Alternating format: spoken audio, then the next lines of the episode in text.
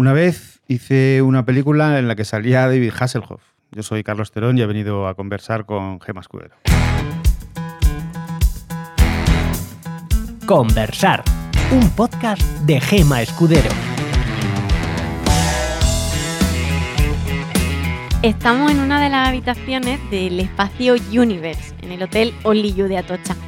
Este es uno de los espacios que el hotel ha habilitado para poder venir a hacer coworking, reuniones, mm, encuentros, respetando siempre todas las medidas de seguridad. Además de esta, el, el hotel también ha habilitado otras habitaciones y tiene un relaxarium precioso, que es un espacio diáfano muy bonito, con luz natural en el que poder relajarse y hacer networking.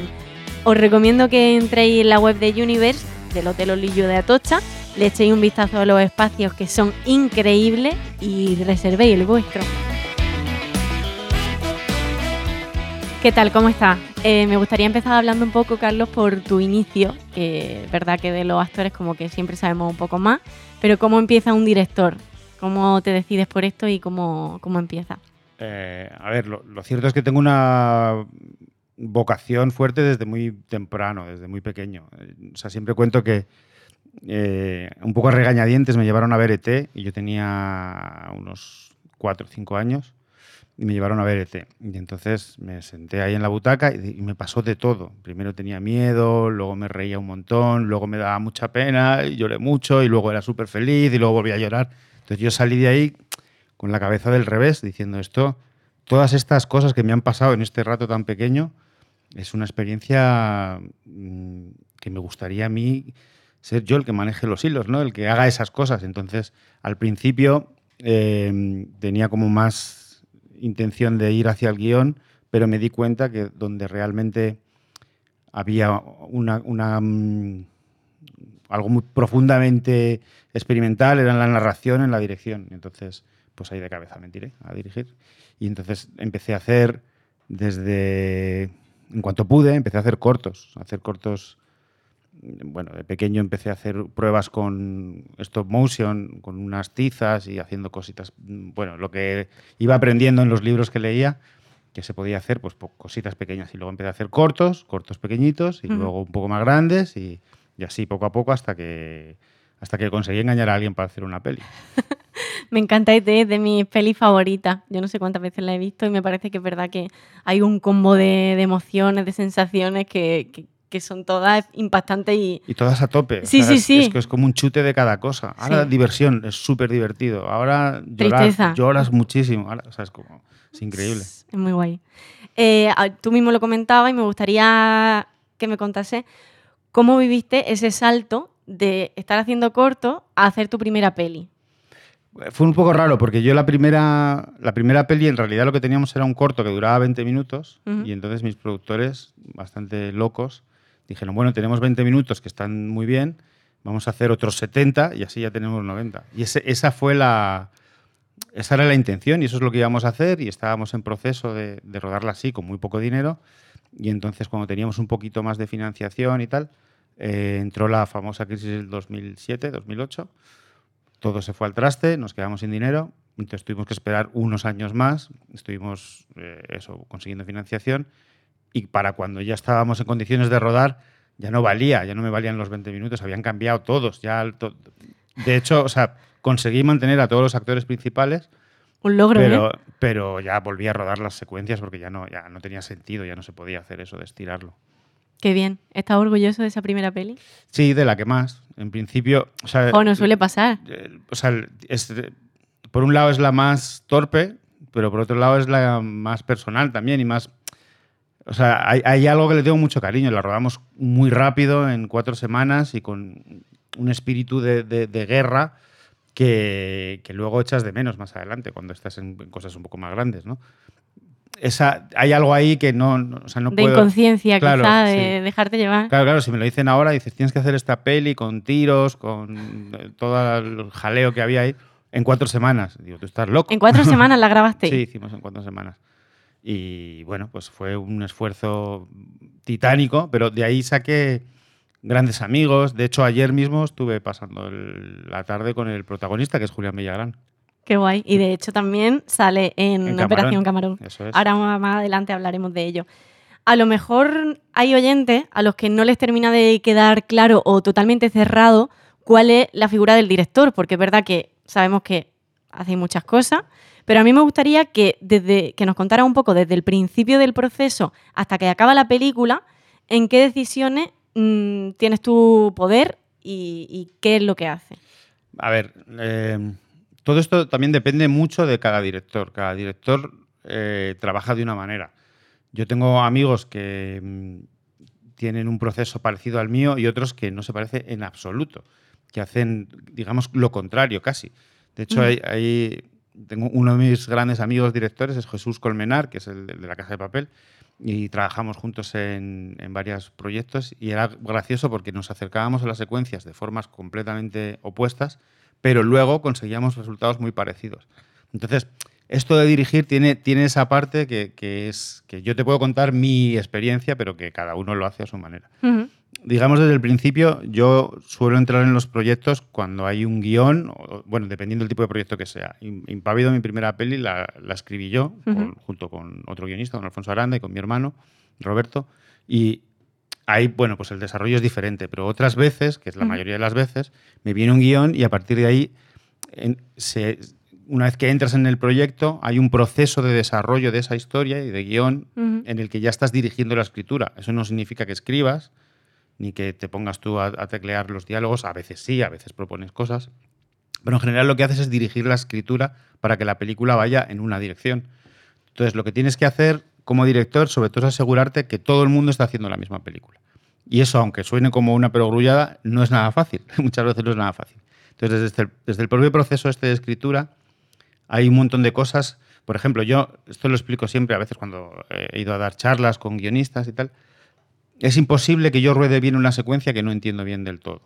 Y, si yo no la entiendo bien del todo, como yo voy a ser el que va a transmitir lo que el guion, y el guion, como bien la palabra lo dice, es una guía grande. O sea, no es exactamente la película, es cómo va a ser la película. Pero la interpretación de la película la hace el director. Y eso es lo que tiene que transmitir a todo el mundo en el proceso, tanto en las primeras fases de desarrollo, cuando preparas con el director de fotografía, con el director artístico, con vestuario. Mientras haces todo ese proceso, tú vas dándole forma. Luego llega el momento del rodaje y en el rodaje le transmites esa visión a los actores. Los actores están trabajando unas líneas con la interpretación que le da el director. Y a partir de ahí, después que tienes ese material, tienes que volver a hacer ese mismo proceso con el montador, volverle a, de- a definir la película y con el músico, por ejemplo. O con el que hace los efectos especiales. O sea, sea quien sea la persona implicada, siempre necesitan una guía porque las posibilidades siempre son infinitas de abordar cada cosa. Entonces, esa es un poco la figura del director. Lo que tiene que hacer es, es guiar la película, hacer el- el- la película, la serie, el, el proyecto que sea, convertirlo en una cosa unívoca, que sea solo un- de una manera, que no sea ocho- 80 cosas. A veces pasa, a veces pasa. Yo, mira, cuando, cuando veo una peli de estas de Hollywood muy go- gorda, grandísima, y entonces de repente hay como ocho equipos de guionistas, empiezan a. Ya desconfío. Porque ya dices, aquí ha habido muchas manos. Pocas veces sale bien eso. Que cuando haya. Cuando hay mm, seis guionistas es raro, porque alguien ha decidido que le falta humor y ha contratado a alguien para que meta humor, otro que necesita acción y entonces han contratado. Entonces se convierte en un batiburrillo. En ese caso es donde más útil es la figura del director, ¿no? que recoge todo eso y lo convierte en una cosa única. Tarea difícil, Sí. porque remar todo el mundo en la misma dirección y conseguir que todo el mundo piense y vaya en el mismo sentido debe ser complicado. Me surge ahora la duda al escucharte de si alguna vez, eh, hablabas del trabajo con los actores también, ha usado la figura del, del direc- de la dirección de actores. Un, un- un coach o algo así. coach. No, no. De hecho, o sea, sé que hay gente que lo prepara y tal, pero no, no me gusta mucho porque. De- mira, yo viví el proceso contrario. Al, princi- al principio, del, cuando yo entré a hacer series, en Los Hombres de Paco y. O sea, en Los Hombres de Paco, luego en el barco ya no. En Los Hombres de Paco Mm. había una figura que era un director, que era lo que yo hacía, y un realizador, que era. de- se suponía que iba a elegir dónde ponía la cámara. Y yo no entendía eso, porque lo veo. O sea, forma parte de la misma cosa dónde se pone la cámara, dónde se coloca el actor y cómo lo va a hacer, me parece que es lo mismo. Entonces me pasa un poco, o sea, entiendo que un actor prepare un personaje, si de repente necesita un acento, todas estas cosas, Sí, claro. Pero en el rodaje, en el rodaje solo puede haber un, un capitán, porque si no la lías. O sea, y al- algunas veces me ha pasado de gente que venía con algo que traía muy preparado de casa. Y luego y, muy difícil. Y luego, claro, era difícil sacar, pero con tonterías absolutas, como esto lo quiero hacer de pie. Ya, pues. pues que yo lo quiero sentado, Tiene que ser el sentado. está todo colocado para que esté sentado. Cosas así. Entonces, esto creo que puede generar cierto ruido. O, o estás muy. O es una cosa que has pactado mucho desde la preproducción y lo conoces mucho, sabes muy, muy Ujú. bien lo que vas a hacer. O a mí, en lo personal, prefiero no tener, no tener nadie más que yo a la hora de decidir qué se va a hacer. Me, me parece bien y creo que, que es lo más inteligente. Bueno, cada uno trabaja como quiere. Los hay más vagos también, que prefieren que, eh, "Ay, eh. venga, tú haz ahí tus cosas y ya. Eso. Sí, es que es un poco a lo que iba, que a lo mejor no quieres tener otra cosa más de la que ocuparte Claro. y es por eso que decides delegar en otra persona, que no está mal, pero bueno, eh, estoy bastante de acuerdo con lo que dice y me parece bien. Hay una pregunta que si en este tema no te hago, eh, los oyentes a lo mejor me crucifican, así que ¿hasta qué punto eh, participa el director en la selección de los actores? Pues no, no, esto, esto es interesante porque tenemos un poder limitado.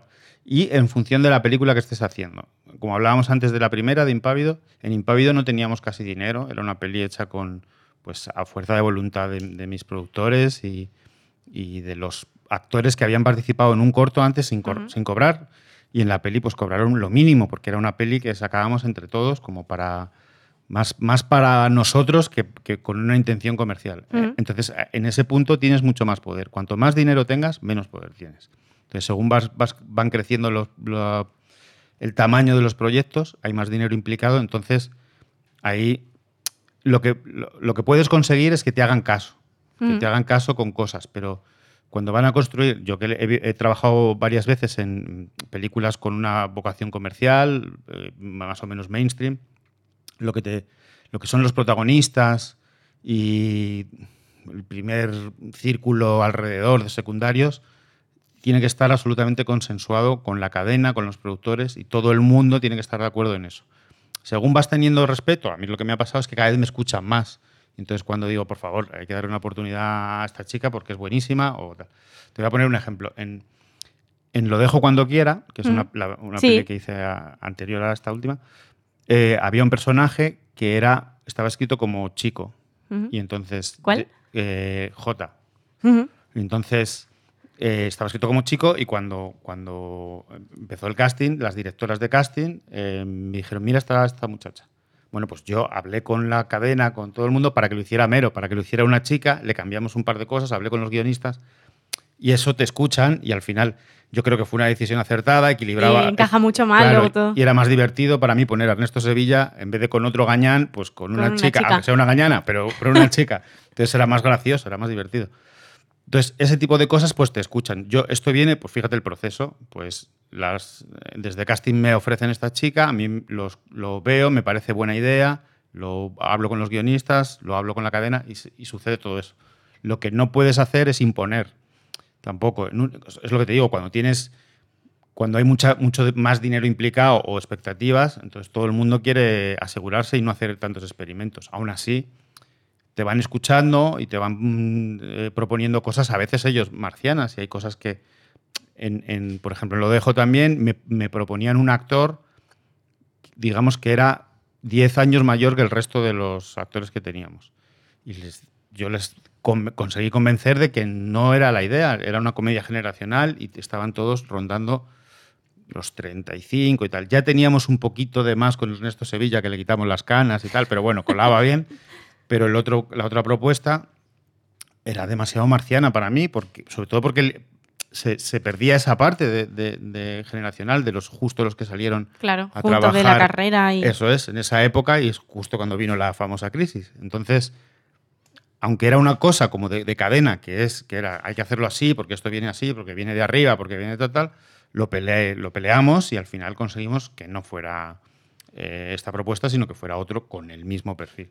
Entonces, bueno, pues eh, un poco eh, los procesos son así. Yo estoy contando lo más transparente que se me ocurre, que puedo, vamos. Te lo agradezco y te lo agradecerán todos los que te escuchen. Em, ya que estamos aquí y hablas de la cadena y la imposición de ciertas cosas, ¿es la cadena la que impone eh, la cara de actores conocidos? ¿O es la Sí, productora en, general, o...? Y tiene sentido. Me refiero a que cuando tú tienes. O sea, el, el- volvemos a lo de siempre. hay- es un producto con una vocación comercial. Entonces, para ellos hay más garantía de que el proyecto salga adelante y que tenga un- una carrera comercial eh, decente si cuentan con ciertas garantías.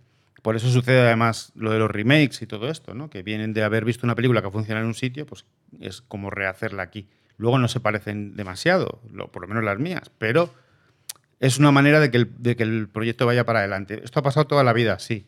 Y entonces determinados nombres pues ayudan a que la película se haga.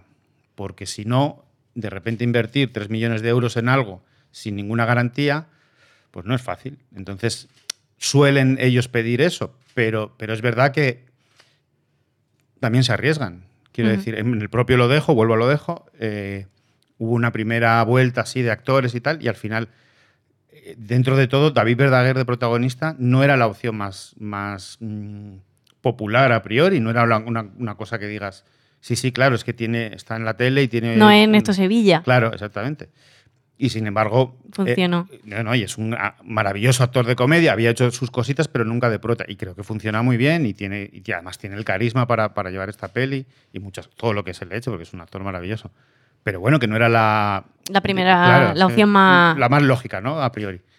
O sea que, bueno, dentro de todo, ellos procuran buscar las garantías para poder tener el cartel. Pero esto pasa aquí, en Hollywood Sí, sí, sí. y en Finlandia. O sea, en todos los sitios siempre, eh, bueno, el, el sistema del estrellato consiste en eso, en que, en que tu nombre pueda levantar una película. Ya. Eh, cuando tú, las veces que has creado el, el producto que, que luego has dirigido, las veces que se te ha ocurrido y que has participado en, como más desde el principio, en el guion y tal, cuando escribes, ¿se te viene alguien a la cabeza?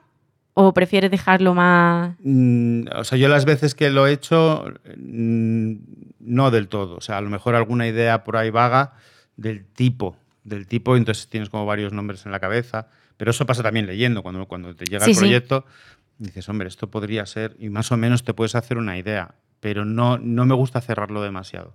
Ujú. Me, me cuenta ahora todo esto y claro que es logiquísimo y es lo que nosotros desde el punto de vista en el que estoy yo y en el que está la mayoría de oyentes es lo, es lo coherente y obviamente tú no vas a pagar cierto dinero para que salga un proyecto si no tienes cierta garantía de que eso vaya a tener... mm, jolín. Sí, eh, la repercusión. efectivamente, la que repercusión que necesitas. publicitaria. Claro. Pero mm, me gustaría hablar un poco cómo considera entonces que podemos los que estamos en este lado acceder a, a trabajar. Claro, o sea, esto es así, os quiero decir, esto es de lo que hablamos son los protagonistas. En, en Operación Camarón, por ejemplo, teníamos claros los protagonistas y luego hubo un proceso de casting de, de gente Del- que no eran eh, Ujú. todo el resto, el resto de la banda, mucha gente de reparto, tal. Y en, y en ese, bueno, y de más cosas, quiero decir, que, que no teníamos claro. En un momento dado, la, la peli iba a ser el prota Dani Rovira, luego había que esperar, luego tal, estuvo por ahí, bueno, hubo varios nombres por ahí, y al final estaba Julián, y a partir de ahí construimos todo lo demás, con Julián López de prota.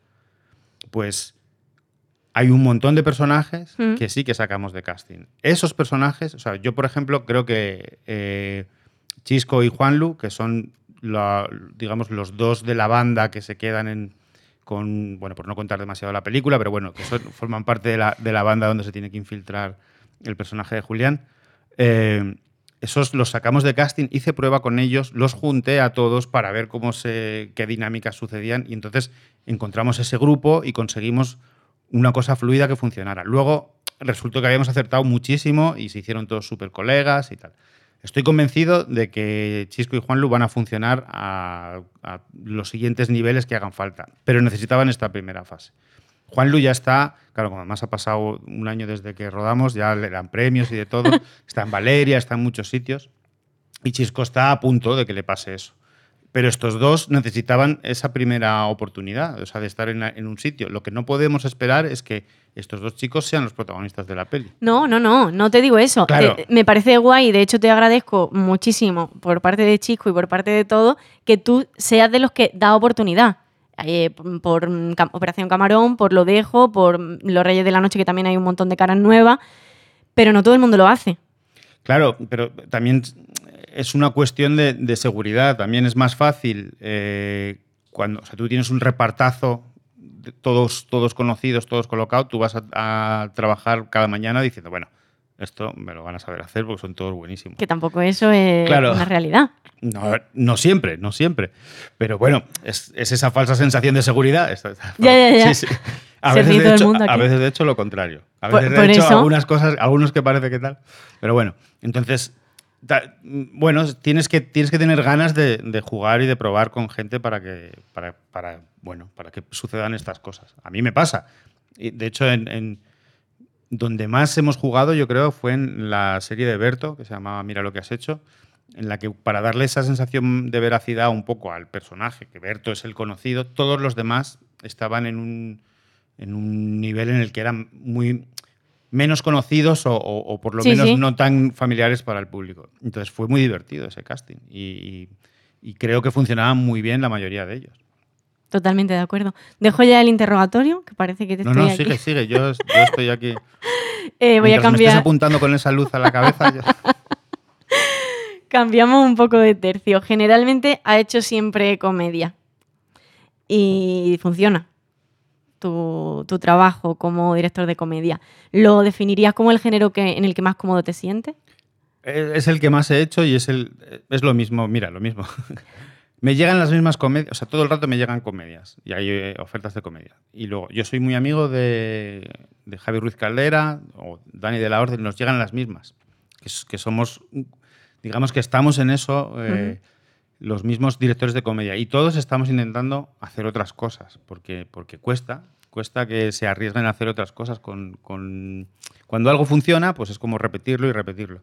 Entonces, mm, no voy a renegar de la comedia, pero sí me gustaría probar otras cosas. Estoy intentando trabajar en otros proyectos de otro tipo. Dentro de todo, en la televisión, en las series, sí que siempre, como su- sueles tener oportunidad de hacer otras cosas. Ahora mismo en Reyes de la Noche es una comedia, pero nos hemos tirado a sitios mucho más oscuros, de repente hay una cosa más dramática, hay cierta cosa de thriller, y eso es interesante y, a mí me ayuda, me, me- me- gusta mucho jugar a otras cosas. Yo sé que la comedia va conmigo como el pelo rizado o los ojos marrones, o no lo puedo evitar, es una cosa que va conmigo. Pero eh, me gustaría probar en otras cosas, o por lo menos lo que intento hacer es que cada comedia sea diferente y, y con hacer cosas que no haya hecho. Y ahora mismo, pues eso, estoy intentando desarrollar otro tipo de cosas y lo que digo siempre es que lo que más me apetece, me apetecería mucho hacer una peli de terror. Te he escuchado decirlo por ahí. Sí. Eh, pero más rollo suspense que terror en sí. ¿O no? No, no, o sea, de- depende del guion. Si un guion es bueno, aunque sea... eh, de o sea, a priori no me apetece hacer una cosa muy, muy sangrienta, pero es más bien una cosa así. Un, Más thriller. Un, terror más... No, pero, pero sobrenatural y lo que haga falta. o sea, eso es- porque creo que tiene, tienen mecanismos muy parecidos a la comedia. De repente vas cebando algo y en comedia lo resuelves con un chiste y en terror lo resuelves con un susto, con un cuchillo. Es interesante la, la comparación. Y comparación es un poco también que se asemeja lo que cuentas de que siempre te mandan comedia con lo que le puede pasar a un actor al que encasillan, que siempre, yo siem- siempre me llaman más para cosas cómicas que para cosas dramáticas. Sí, pero... pero, o sea, Y no pasa nada, todo es. bien, todo muy guay, pero que también quiere hacer otras cosas. Sí, esto a lo mejor también me lo has oído porque lo digo mucho. De, de la comedia al drama es, es un camino que podemos ver. O sea, cuando un actor es bueno en comedia, es fácil que sea bueno en drama. Al revés no es tan sencillo, no pasa tanto. Quiero decir, el camino de Tom Hanks de hacer stand-up y luego ganar Oscars a racimos de Oscars, eso lo vemos que sucede, pero, pero no vemos a Daniel Day-Lewis en una comedia. No se atreve. Hay algo ahí que, que dices, el, el proceso natural de, de la comedia te lleva a estar en un nivel de trabajo. Yo, siempre lo explico de una forma sencilla y es que cuando tú haces un drama tienes que contar la historia. Cuando haces comedia tienes que contar la historia y hacer gracia. Tienes dos niveles de trabajo. Cuando dominas eso, la parte del drama te sale sola, casi. O sea, porque, porque ya sabes lo que hay que hacer, porque lo has estado haciendo todo el rato y además hacías gracia. Entonces, bueno, eh, si te llaman siempre para comedia, está bien. Es- eso, es, eso es buena señal. Llámame tú también. Eh, vamos a ver. Estoy editando el podcast y me he dado cuenta que me ponía demasiado nerviosa después de pedirle a Carlos que me llamara para alguna de sus pelis. Entonces, voy a formular de nuevo la pregunta y lo que escuchéis ya será el directo. Ya será lo que Carlos me contestó. La pregunta es, dos puntos. Cuéntame un poco cómo ha sido el tener que dejar Operación Camarón ahí guardada en el horno hasta después de la pandemia. ¿Cómo te has sentido? Porque ha tenido que ser un poco difícil de gestionar. Sí, a ver, eh, no, no- no fue decisión mía. No, o sea, nosotros o sea, tenemos ahí implicado a Mediaset y a Disney. O sea, ellos sabrán lo que hacen. Entonces, lo que nos pasó es que estábamos a puntito, a puntito, eh, a, a falta de a una semana de, de estrenar, y entonces decidieron echarla para atrás y decir, bueno, no, no se estrena. Eso, a mí, como ya estaba metido, estaba ya en la preproducción de Reyes de la Noche y estaba en, en promoción de Camarón. Estaba con mis cosas, yo en mi vida normal, entonces de repente eso se paró y a mí me dio tiempo a ver un poco qué estaba pasando. Entonces empecé a mirar y vi lo que estaba pasando en China, lo que estaba pasando en Italia, lo que venía. Y entonces a mí, a mí ya me pilló con papel higiénico en casa. Yo ya sabía, ya el, el- el jueves antes del, de la- del estado de alarma, yo ya tenía la, la despensa llena y ya había hecho, me había organizado con, yo no vivía con mi chica, se vino a vivir conmigo y el perro, todo, todo preparado porque sabía que la que venía era gorda por esto, porque si de repente un producto en el que le estaban echando ya pasta, estaban ya, eh, mm, pues había promociones por todos los lados Mm. en la tele, si lo deci- decidían parar es que era algo Gordo. gordo. Entonces, al principio era como, "Uf, yo no sé si lo hubiera hecho, tal, bueno, era como o sea, una decepción porque estás ahí a punto de estrenar, pero luego dices, es que es una pandemia, es que no, o sea, no es una cosa, no es una decisión de alguien, no, es que es un, un problema mundial gordísimo. Así que, nada, pues a resignarse y, y pasarlo. Y entonces ahora, psicológicamente, para mí, ahora que hayan decidido volver a, a los cines, volver a estrenarla ya, es un poquito como verle ya al final, al, ya ver la luz al final del túnel, ¿no? Es como, bueno, pues esto para mí representa pues dejar la peli sin estrenar, estrenarla es volver a los cines, es como que empezamos a ver el final de, de este, de, est- de esta moda de las mascarillas y todo esto. Eh, me llama la atención y bueno, aunque haya sido decisión de ellos, está guay porque va, a- va a ver la gran pantalla, cosa que otras muchas pelis que estaban ahí al- en la recámara han decidido a lo mejor eh, vender a, plataforma y este Sí. tipo de, de cosas. Y bueno, está guay. eh, O sea, yo, yo esto me alegra mucho que no hayan decidido dejarla en plataformas porque es una peli que está pensada para, para pantalla. O sea, en- en- a ver, en general, como eso te, te contaba de T, lo que más me gusta en el mundo es un cine con mucha gente y que de repente todos se rían de algo o esa emoción o lo que sea.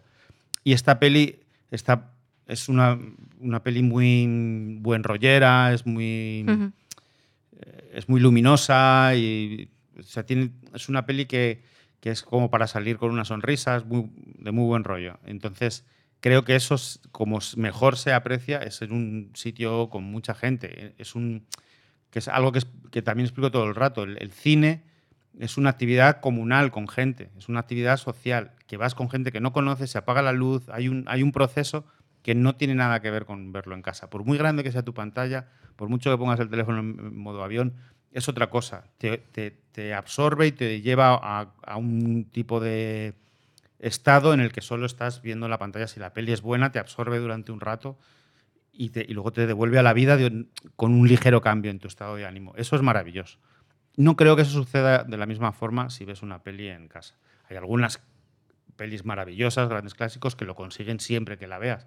Mm. Pero aún así no es lo mismo ver ET tú sola en tu casa que verla en un, en un cine rodeado de un montón de gente y sintiendo todos a la vez cómo se está yendo así al final y sale el arco iris y todos llorando como...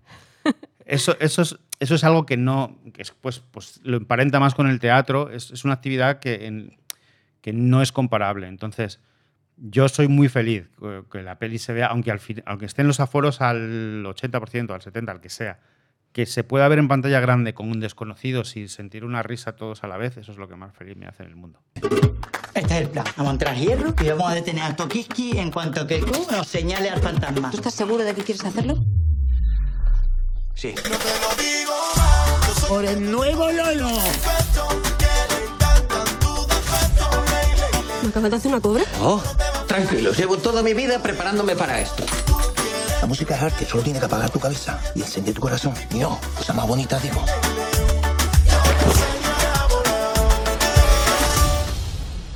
Todavía no era un lolo, ¿eh? Falta el sello.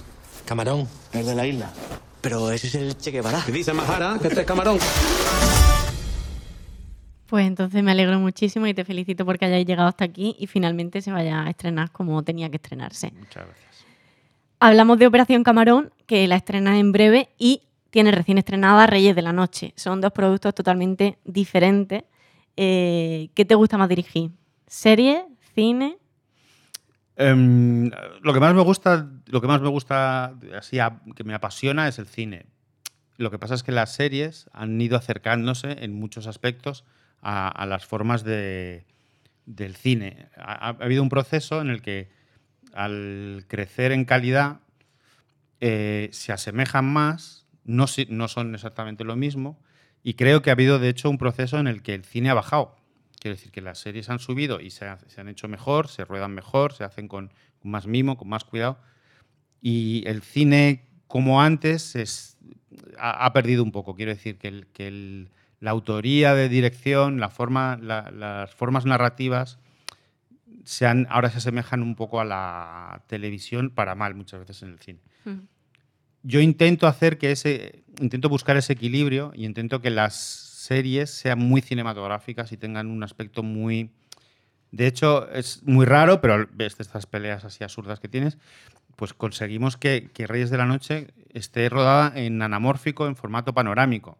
Porque yo lo que quería no es que se pareciera a la realidad de los 80, 90, sino que pareciera una peli de esa época. Mm. Y de hecho, el- eh, bueno, ya que estamos aquí en un podcast y tal, pues te voy a dar la brasa, te voy a contar una cosa así técnica y tal, pero muy de dirección. Cuéntame, cuéntame. De hecho, los primeros capítulos tienen un tratamiento de luz y, y de color de la, de la imagen, que tiene menos grano, es más suave, y entonces estamos buscando un poco, se parece al cine Amblin, al cine este de Spielberg, y según va avanzando la serie, que se va agriando todo, eh, se pierde en luminosidad, aumenta el grano, hay más contraste, y entonces se va pareciendo más al cine de Fincher, entre comillas, todo esto mucho, muy entre comillas. Pero es, es una manera de decir, bueno, si, lo que, si mi herramienta es la televisión, voy a usarla para hacer mis experimentos con la televisión. Hay una cosa bonita con la comedia, es que mientras la gente se ríe, a ti te dejan hacer tus experimentos. Entonces yo hago muchas cosas de esas, siempre estoy probando cosas, y en este caso creo que esto funciona muy bien, porque la serie empieza con, una, con un tono más, más abierto y más luminoso, y acaba, la, la primera temporada acaba mucho más oscura y con una densidad más cercana a eso, a los Cohen o a Fincher, o sea, y es un poco el paso de los 80 a los 90. Este, esto no, no lo puedes hacer de esa manera en una peli. Entonces, aunque me gusta más rodar cine, cuando, cuando tengo la oportunidad de hacer una serie, la aprovecho para hacer estas cosas.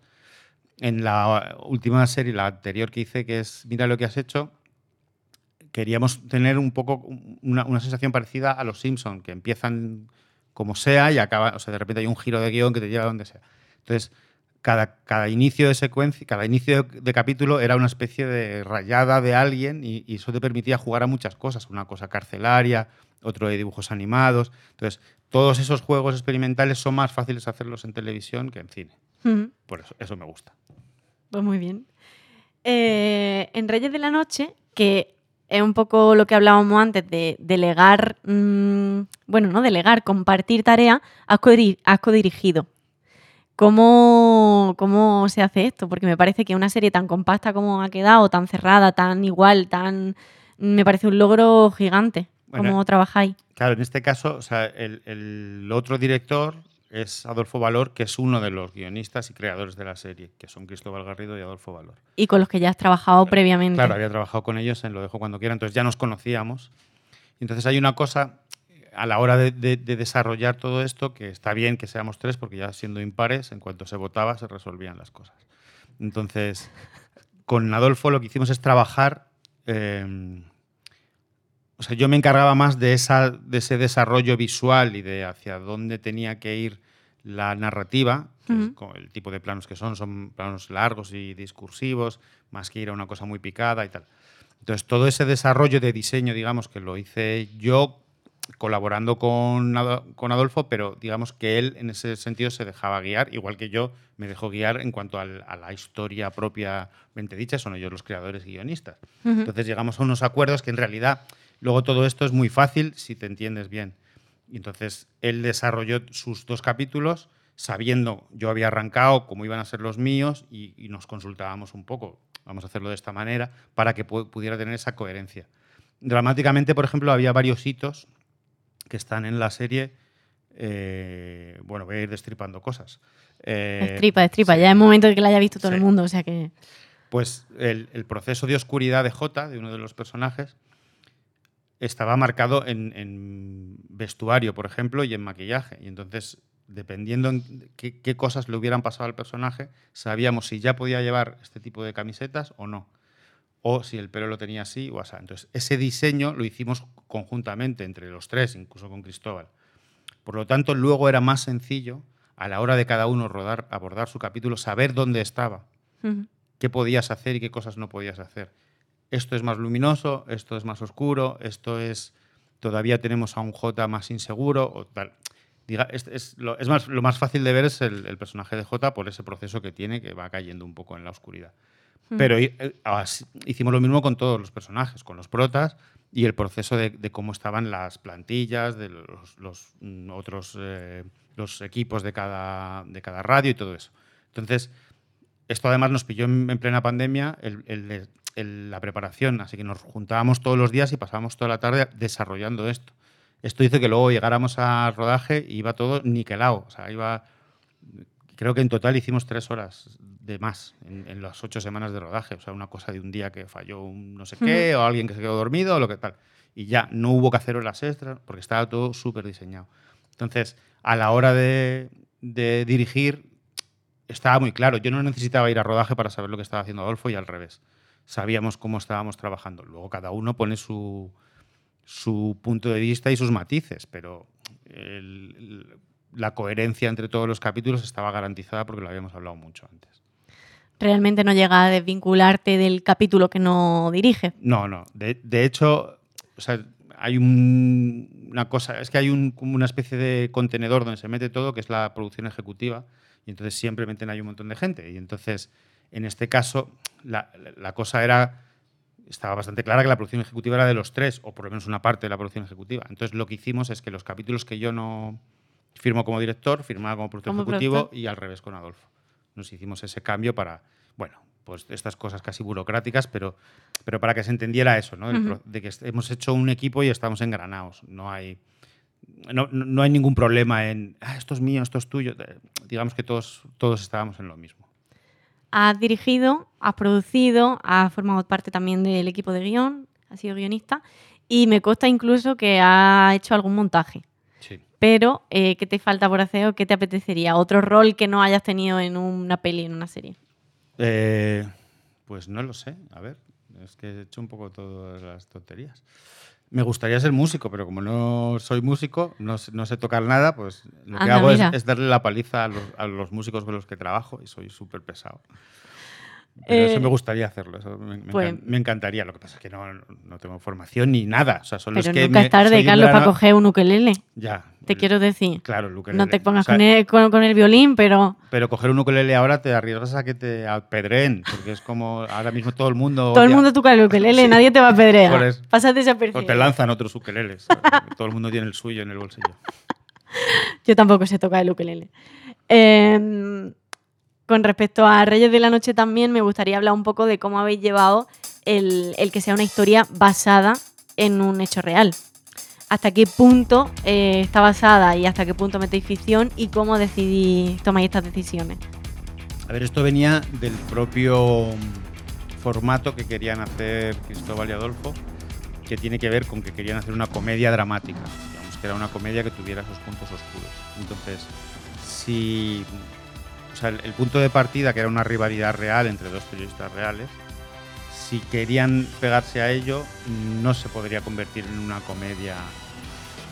eh, digamos que no- la historia no está diseñada para ser una serie. Buenas noches y bienvenidos a esta nueva etapa. Todos los goles, todos los protagonistas. Esto es La Noche del Cóndor. Lo que decidieron hacer es, a partir de esa rivalidad, construir una radiografía de la época. Buenas noches a casi todos. para eso hay como ciertos elementos para recordar la época y otros que, que no son de verdad porque dramáticamente son, no son... eh, las cosas no suceden en la realidad como para que la ficción le venga bien. Y entonces hay de- determinados elementos. Hay una, la huelga de pilotos. Esa cosa pasó.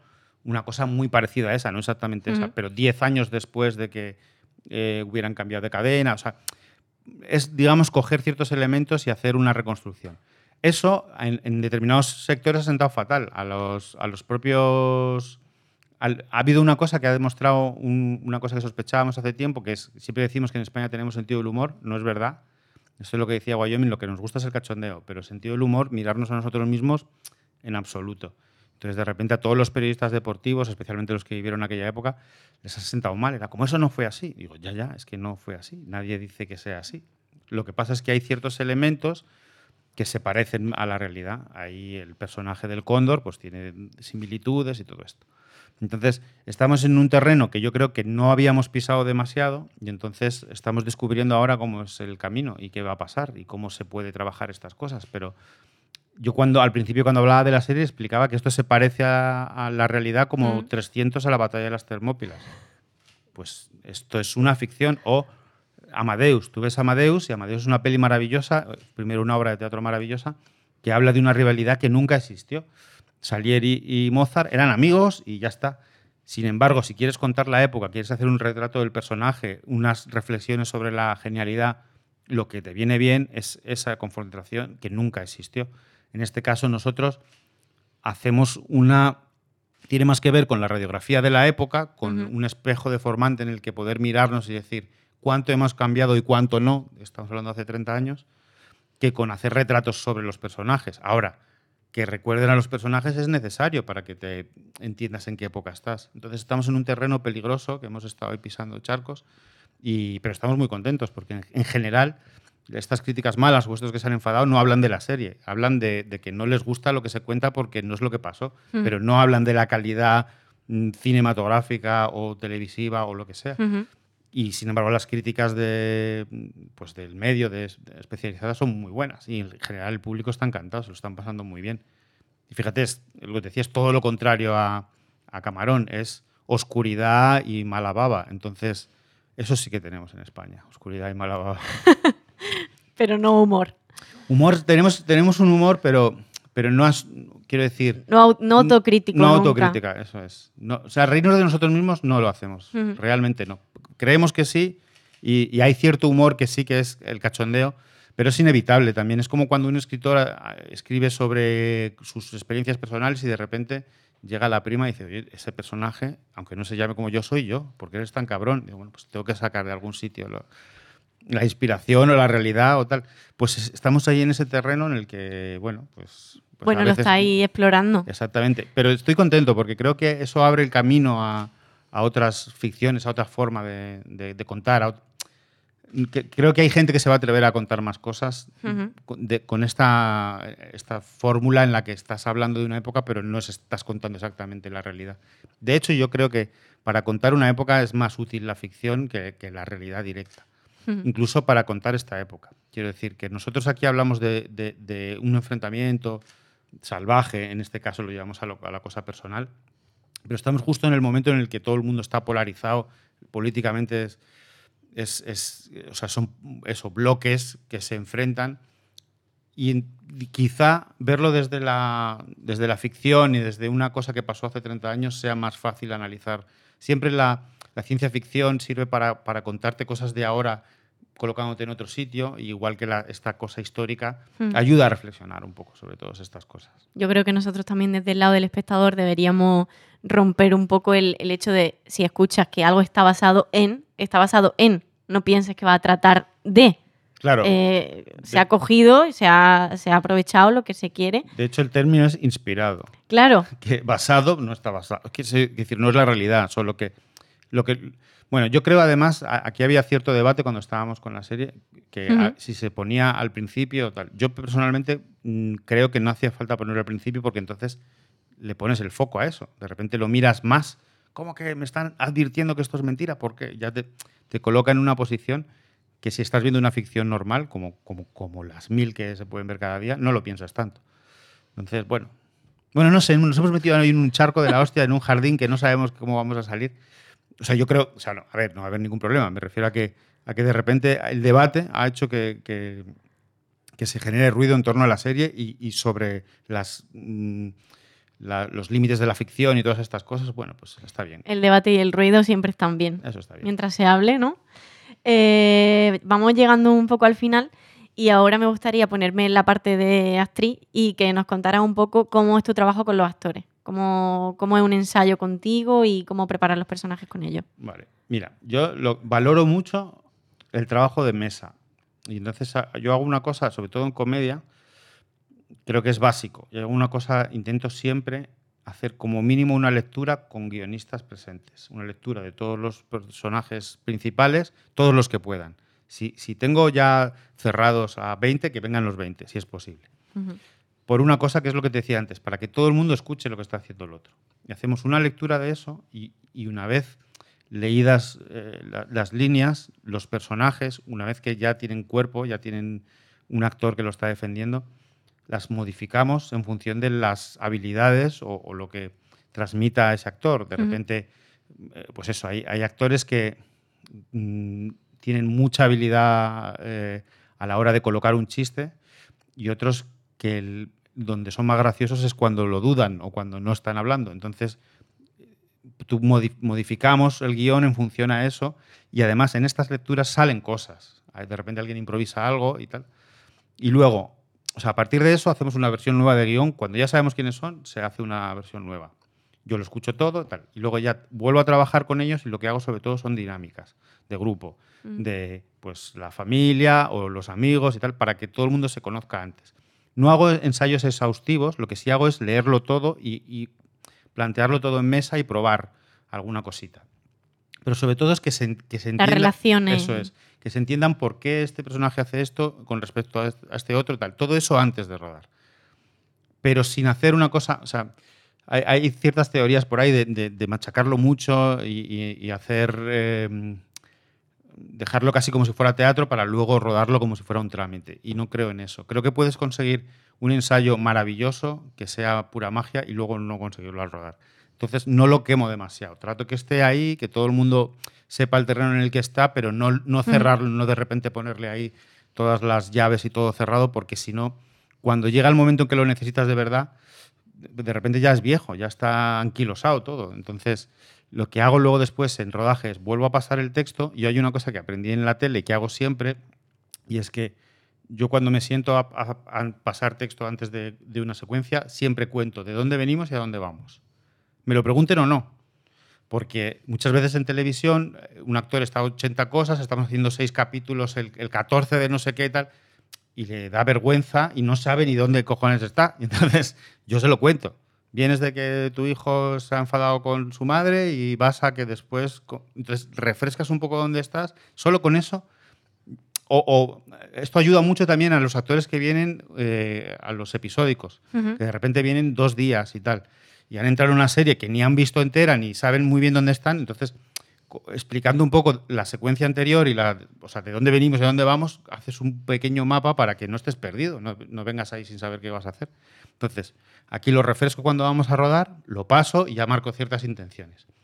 Y luego, o sea, yo en general soy muy visual y entonces yo coloco la cámara, lo que te decía antes, si te coloco de pie es porque la cámara va a empezar donde sea, luego vas a acabar sentado, voy a hacer no sé qué cosa con la cámara, necesito que hagas eso.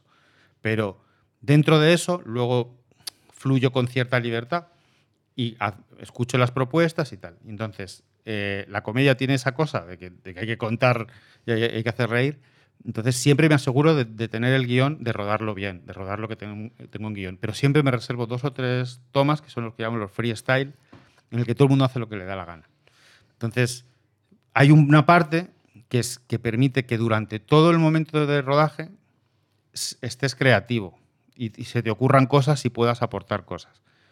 Yo cuando vienen cosas, cuando vienen a, a- a- a decirme, proponerme cosas los actores, a veces compro, a veces no, eso lo sabe todo el mundo. Pero siempre saben que tienen el freestyle, que es, yo creo que esto puede ser muy gracioso si de repente se tropieza aquí y a partir de aquí tal. Entonces, eso pone al equipo técnico en tensión absoluta, porque Ujú. un freestyle es de repente, puede pasar cualquier cosa, pero como lo hago al final, ya todo el mundo sabe dónde tiene que estar, sabe que la cámara viene desde arriba y entonces no se van a tirar al suelo, sino que esperarán a que llegue para hacer sus cosas, porque si no, no se ve. Bueno, ya todo digamos que está de una manera colocado, ya lo hemos hecho y además nos hemos, ya tenemos la toma buena, ya nos hemos relajado y entonces probamos cosas, y hago Ujú. un par de tomas. Y a veces incluso yo, yo mismo se me ocurre algo, digo, bueno, y ahora vamos a hacer, después de esto, que vengas tartamudeando porque lo que sea, y hacemos una más. Entonces, eso muchas veces no es, no, no es que acabe en la película o en, en- en el montaje final, pero genera el ambiente adecuado para, para pasárselo bien y para que todo esto funcione y que todo el mundo esté en su. siempre esté despierto. Entonces, hace que todo fluya, que, que- que si- siempre sea mm, el trabajo divertido. Creo que la- la- lo más importante, yo creo que hay como tres maneras de trabajar. Una es en relax, que está mal. Otra es en tensión, que también está mal. Y hay o sea, bajo presión, perdón, bajo presión, que eso está mal. Y en cierta tensión, creo que esa es la forma correcta. Siempre hay un poco de prisa porque no vamos a estar aquí pero también hay cierta relajación y se admite una broma o un tal. Entonces, si generamos ese ambiente y estamos todos colaborando, creo que es como mejor fluye la cosa y cosas más interesantes suceden. Y luego después, ah, em, después de todo esto, en montaje. Me las vuelvo a ver todas, trabajo todo mucho, intento sacar lo mejor de lo mejor de cada momento, sabiendo que tengo esas tomas que, que son más naturales, pase lo que pase. Entonces me vienen muy bien. Me vienen muy bien esas en las que todo el mundo está como más relajado. Es perfecto y está muy guay que dé esa libertad que tampoco todo el mundo la da. Pero es que, o sea, para, para poder, o sea, tienes que tener los deberes muy hechos, o sea, estar muy tranquilo para poder dar esa libertad. Y, y yo lo consigo a base de, de- de currarlo mucho. Entonces a lo mejor he hecho 15 tomas. No puedo hacer 26 planos, Ya. sino hago un plano más elaborado y más complicado. Pero consigo que todo el mundo esté haciendo ese plano y entonces nos podemos permitir esas dos o tres tomas de, de libertad y de relax. Pues me parece un cierre bastante bueno. Voy a darte la lista de contactos. Les cuento a los oyentes mientras, aunque ellos ya lo saben, que la idea de este podcast es que se vaya haciendo como una especie de red y que todo el mundo que venga pues pueda seguir aportando y pueda seguir contándonos cosas tan interesantes como las que nos has contado tú. Entonces voy a darle ahora a Carlos una lista, decirle que hemos tenido muchos actores y hasta ahora y ahora me, me gustaría pues empezar a abrir un poco más campo pues con gente un poco más eh, polifacética, quizá que hace muchas más cosas, o otro tipo de perfiles, pero que cualquiera serán bienvenidos. Aquí está relacionado con algunas personas. Puedes alejarlo, acercarlo y si hay alguien que te venga a la cabeza que no está en esa lista, pues, pues también me parece bien. Me lo apunta ahí en ese papelillo y luego, luego vemos cómo hacemos. Me gustaría que no se dijeran nombres para que quede Vale. un poco la sorpresa. Y, y ya está. Vale, pues nada, pues, pues, pues, no, no, yo, o sea, yo creo que de con alguno de estos sí que puedo ponerte en contacto, Vale, ¿vale? pues perfecto. Ya está. Eh, pues nada, muchísimas gracias Carlos por haber venido. Por mí estaría. Si hay algo que quieras preguntar o quieras contar o te quede en el No, tintero. no, no, yo suelo mandar muchos besos a todo el mundo y, y veros en el cine. Os veo en el cine a todos. Muchas gracias. Gracias a ti.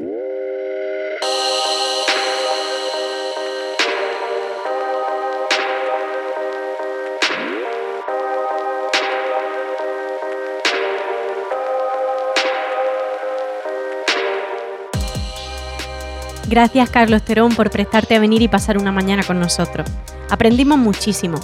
Espero que escuchándote los oyentes valoren aún más la figura del director o directora de cine que tantas cosas tiene que saber hacer. Ojalá volvamos a coincidir. Gracias también a Cele Díaz y Edu Munilla de Universo Media por producir este podcast. Y a Pedro Cerezo y Cristina Bravo, que se encargan de capturar en imágenes la esencia del programa para que luego tú te puedas hacer una idea de lo que vivimos grabando. Podéis ver su trabajo en su Instagram o en su web cristinadepedro.com. Además de todo esto, Pedro y Cris son actores. Gracias también al espacio Universe del Hotel Oliyu de Atocha, que desde el principio ha apostado por conversar y nos cede sus instalaciones ayudándonos a hacer posible esta idea. Y por último, pero no menos importante, gracias a ti, que decides darle al play en Spotify, Podimo, Apple Podcast, Google Podcast, Evox, gemaescudero.com o donde sea que escuches podcast. Te espero en el siguiente. Conversar, un podcast de Gema Escudero producido por Universo Media.